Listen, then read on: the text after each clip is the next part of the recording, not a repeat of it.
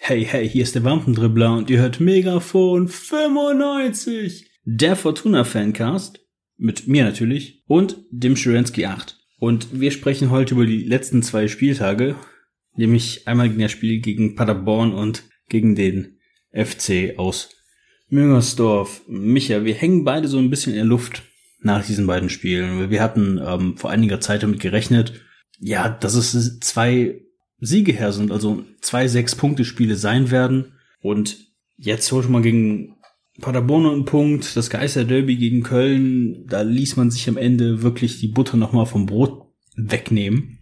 Man kassiert da einfach nochmal so zwei hohe Bälle in den, weiß ich nicht, letzten drei, vier Minuten und kassiert zwei Kopfballtore durch Modest und Cordoba. Völlig im Eimer. Keine Ahnung. Micha. Erstmal Hallo von mir. Ja, ich bin genervt vom Spiel, sagen wir mal so. ja, das ist, äh, weiß nicht, ich hätte ich hätte lieber 0-0 gespielt oder ich hätte lieber 3-0 verloren, als wieder dieses bis kurz vor Schluss hast du die Hoffnung und kriegst dann wieder einen Tritt ins Gesicht. Ja, aber es waren halt auch irgendwie, ähm, jetzt, wenn wir über das Köln-Spiel sprechen, waren halt auch wieder Wechsel am Ende bei, wo ich mir dachte, okay, die erste offensive Dreierkette ging raus und ähm, Dafür kamen halt drei Defensive und du hast halt überhaupt nicht mehr gepresst. Die Verteidiger von Köln konnten aufbauen, wie sie wollten. Ja, ich, man ich, hat halt ich weiß, versucht ich weiß zu mauern. Ja, aber zu mauern hat ja schon unter Hashtag pro Funkel nicht funktioniert. Warum soll das dann jetzt unter Uwe Rösler funktionieren? Das äh, erschließt, erschließt sich mir nicht.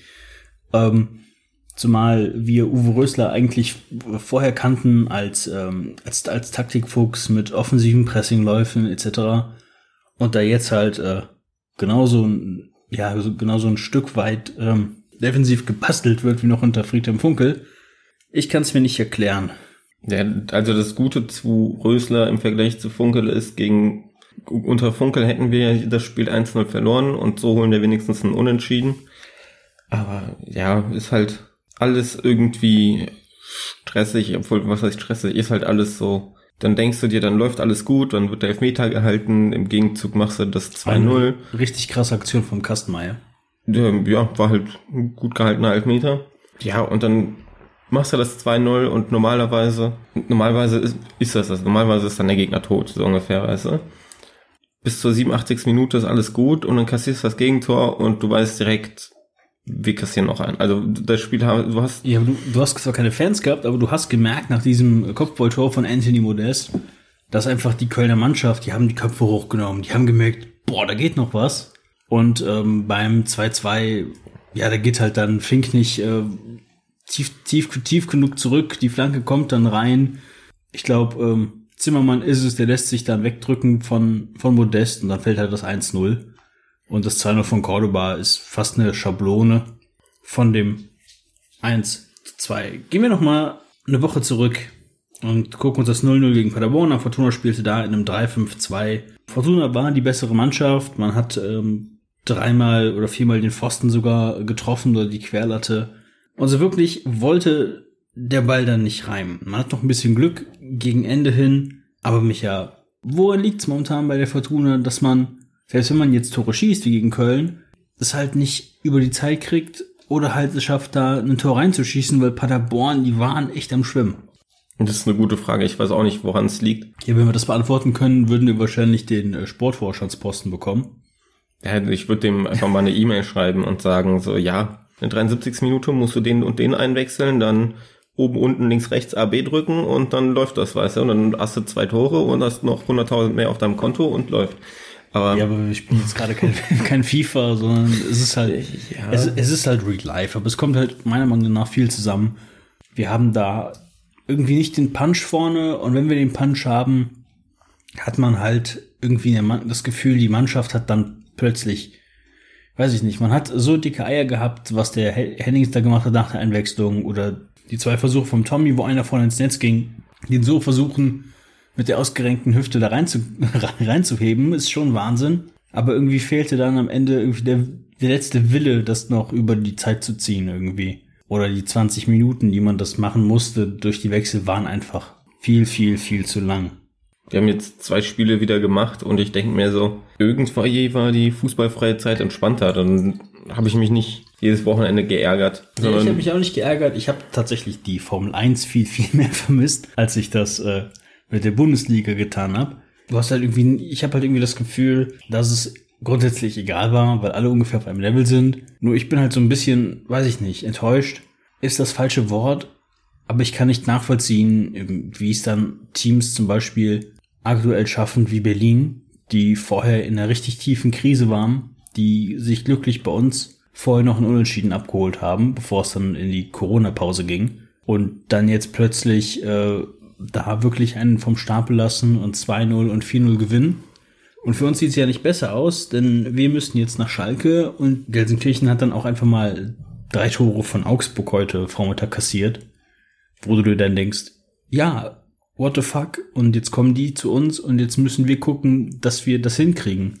Und die werden sich nicht nochmal die Butter vom Brot nehmen lassen, denn für die geht es ja immerhin noch um Platz 6, also eine Euroleague-Qualifikation, wenn die nächstes Jahr gespielt wird, die Euroleague. Also die werden auch versuchen, da nochmal die 40 Punkte zu knacken, um den Anschluss an Wolfsburg nicht zu verlieren, weil Gladbach ist da mit 52 Punkten auf Platz 5 schon ziemlich weit weg, um da nochmal anzugreifen. Was mich halt nervt, ist, selbst wenn wir gegen, aber das Problem ist, genau das Gefühl haben die Spieler wahrscheinlich selber auch, dieses, ja, selbst wenn du 2-0 führst zur Halbzeit, du weißt, du verkackst das eh. Und dann läuft's gut, weißt du, und dann ist 85 Minuten und dann denkst du dir, boah, dieses Mal, dieses Mal schaffen wir's. Und dann kriegst du doch wieder den, den, den Tritt ins Gesicht sozusagen. Ja, aber zum Beispiel gegen Schalke, das Gute ist, die, wir haben die ja heute, heute auch gesehen, die sind ja auch nicht unbedingt gut. So, also deswegen denke ich mal, vielleicht, vielleicht kann das, kann da was werden. das Kabel in Ruhe lassen, bitte. Hör auf damit. Ja, unser, Ja, unser neuer Mitarbeiter, Unser, der ist unser, unmöglich. unser neuer Mitarbeiter, der, der, kann, der kann das noch nicht, der muss noch lernen. Dass man Kabel nicht isst, aber Aber es ist natürlich, du hast recht, da wird man was zu verlieren. Jetzt kannst du natürlich sagen, Fortuna hat Glück oder Pech, ähm, weil, weil gefühlt der halbe Kader geht. Wenn man, wenn man, wenn man absteigt oder selbst wenn man nicht absteigt, dann geht gefühlt der halbe Kader. Natürlich ist davon das meiste wirklich Filler. Ähm, Torleute, Spieler aus der zweiten Reihe, Armin Barkok, die sich nicht durchsetzen konnten, die man dann abgeben muss.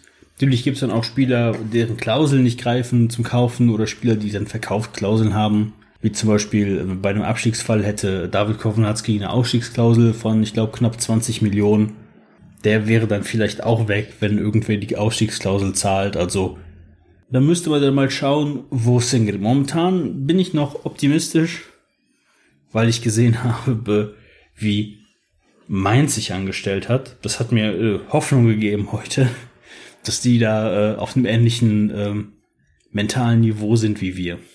ja, unsere einzige Rettung diese Saison ist halt, wenn es zwei Mannschaften gibt, die halt noch beschissener sind als wir. Das Problem ist, Bremen hat jetzt gewonnen, das heißt, die rücken uns, auf- rücken uns auf die Pelle. Ich hatte ja die Hoffnung, dass wir den 16. Platz wenigstens sicher haben, aber jetzt fängt Bremen auch an, Fußball zu spielen, ähm, beziehungsweise zu punkten. Und ähm, ja, dementsprechend, ja, eigentlich unnötig. Ich meine, wir hätten einfach Du brauchst, am Anfang der Saison gegen Bremen gewinnen müssen, hätten gegen Paderborn gewinnen Ja, müssen du und dann wäre alles gut. schaust dir an, du brauchst ein, du brauchst ein, du brauchst einfach Dreier.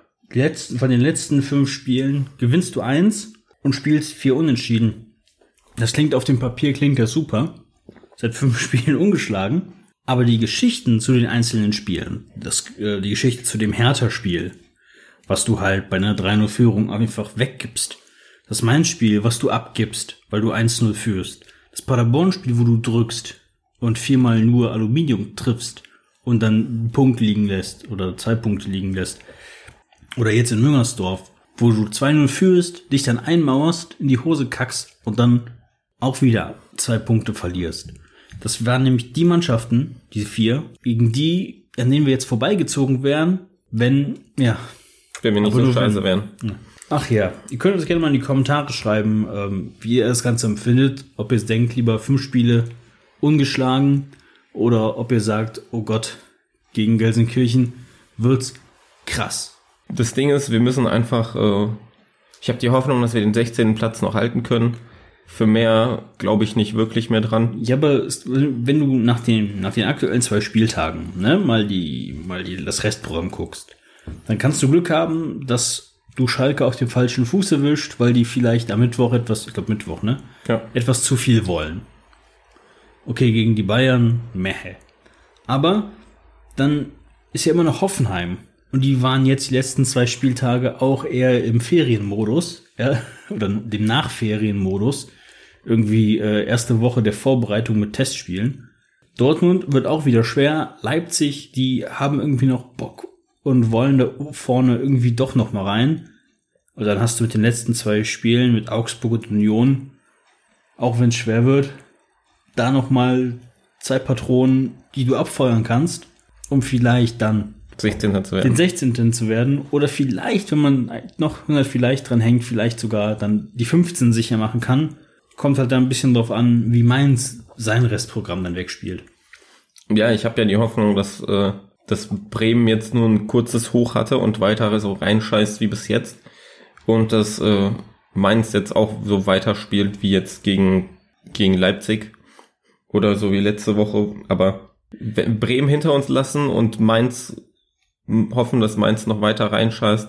Aber Bremen ist jetzt auch nicht ganz unmöglich. Die spielen jetzt am, die spielen jetzt am Mittwoch gegen, gegen Gladbach, dann gegen Schalke, dann haben die das Nachholspiel gegen die Eintracht, dann geht's gegen Wolfsburg, für die geht's auch noch um ein bisschen was, dann geht's gegen Paderborn, die wollen auf den Platz, wo Bre in die Situation kommen, wo Bremen jetzt ist, dann spielen sie gegen Bayern, dann können die Mainz runterziehen, weil die müssen gegen Mainz gewinnen, wenn die die Abstiegsränge verlassen wollen. Und dann haben die natürlich den FC aus Müngersdorf am Ende, die auch ähm, noch in Starkistan sind. Also die haben da deutlich mehr Patronen übrig, die uns aber helfen können. Das heißt, wenn wir es schaffen, halbwegs Schritt zu halten mit dem, was Bremen tut, könnten wir davon profitieren. Ja, aber dafür müssen wir halt äh, vor Bremen bleiben und das wird das Problem sein. Ich empfinde es nicht als Problem. Ich empfinde es eher als Aufgabe, weil wir haben die Spieler, die das können. Das haben die heute bewiesen. 75 Minuten lief die, lief die Kiste super. Ja, aber 75 Minuten reichen nicht. Das haben wir heute gesehen. Aber wir müssen ja irgendwann mal, egal ob das Spieler sind oder Trainer ist oder wer auch immer, wir müssen doch irgendwann mal daraus lernen, aus dem Fehler. Und dann einfach mal ab der 75. Minute ganz normal weiterspielen. Ja, aber dafür ist das ja im, dafür ist das ja im Kopf schon drin, dass die Führung nicht verteidigen können. Ja, aber dann darfst du halt nicht äh, fünf, Defen fünf Defensive reinbringen. Ja, das natürlich. Also das ist ja eigentlich so ein, so ein Funkel-Move gewesen, Oliver- den, ich, Oli- den ich halt Oli- bei ihm immer kritisiert habe. Oliver Fink und Kasim Adams in allen Ehren. Aber die hätte es jetzt zum Ende doch nicht nochmal gebraucht. Ja, ist Naja. halt, ist halt alles ähm, stressig, weil das Ding, was mich halt so abfuckt ist, dann, dann kriegt Köln den Elfmeter und dann hältst du den Elfmeter und dann, dann denkst du dir so, oh, dieses Mal läuft's anders. Dieses Mal haben wir das Glück auf unserer Seite. Kurz nach dem Elfmeter machst du das 2-0. Denkst dir so, boah, dieses Mal läuft es aber wirklich. Und am Ende, wie schon so häufig gesagt, kriegst du dann doch wieder den Tritt ins Gesicht und alles ist scheiße.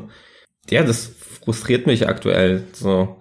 Und dann denke ich mir auch so, ja, dann gucke ich mir das an und Fortuna spielt mit meinen Gefühlen. Fühle, fühle, fühle. Ähm, ja. Aber ja, das ist so ein, so ein, so, so ein, so ein unnötiger Scheiß, so, weil, weil es einen wirklich frustriert. Sondern sitze ich hier, versuche irgendwie, irgendwie eigentlich eine gute Stimmung zu machen, weil eigentlich, ja, wir haben ja trotzdem wieder einen Punkt geholt, weil in der Hinrunde haben wir so Spiele dann verloren 1-0 und jetzt spielen wir wenigstens unentschieden, ist ja wenigstens ein Schritt in die richtige Richtung. Natürlich müsste man drei Schritte machen, um, um aus diesem Loch rauszukommen, aber immerhin etwas.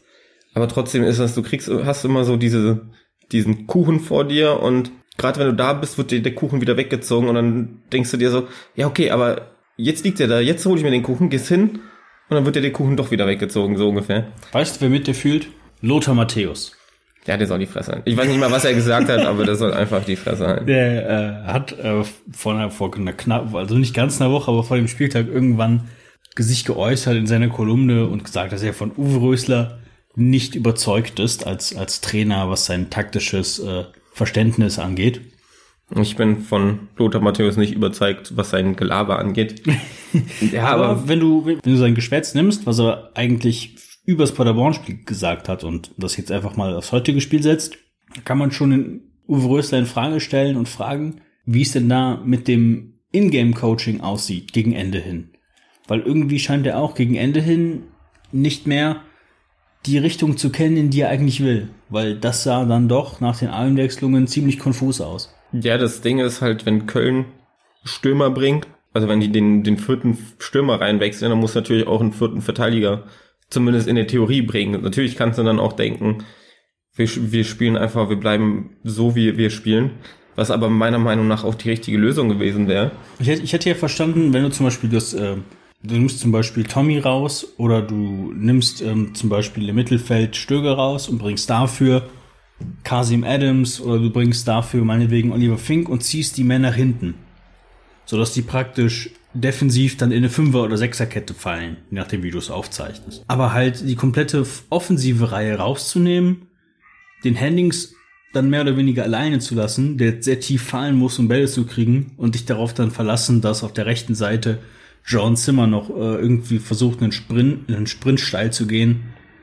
Das war dann doch ziemlich krass. Ich würde, weil wir die ganze Zeit um das gleiche labern und irgendwie frustriert sind, gerne um euer Feedback bitten, ob ihr Themen habt, Fragen habt, die wir besprechen können.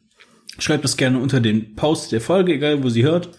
5 Sterne Diskussion auf, auf iTunes und wenn der Schwensky keine Kommentare mehr abge zu abzugeben hat in seinem letzten Wort, dann sag ich schon mal Tschüss. Ja, um jetzt nicht nochmal ein komplett ein Thema anzufangen, aber mich fucken halt Leute ab, die jetzt wegen Corona, die jetzt halt ankommen, so, ja, aber der Fußball und die ganzen Millionäre, die dürfen jetzt spielen und ich in meinem kleinen Laden darf nicht aufmachen, bla. Mich fuckt halt dieses Vergleichen ab, was Leute machen und so dieses Whataboutism. Ja, vergleich dich halt nicht mit Fußball. Lass doch den Fußball Fußball sein und mach dein eigenes Ding und geh mir nicht mit deinem Gelaber auf den Sack von wegen, wenn ich einkaufen muss, muss ich eine Maske anziehen. Aber diese Fußballmillionäre, die dürfen auf dem Platz sich befummeln und das ist in Ordnung. Ich find's falsch, dass der Fußball spielt. Ich find's falsch, dass man darüber nachdenkt, dass man sowas äh, ja, Ich find's halt, mich tangiert nicht, ob's Fußball gibt oder nicht. Das aber betrifft mich in meinem persönlichen Leben nicht. Also ob Fußball ist oder nicht, ich muss trotzdem eine Maske anziehen, wenn ich einkaufen gehe und denk mir dann nicht, ja, aber wenn die beim Fußball keine Maske anhaben, dann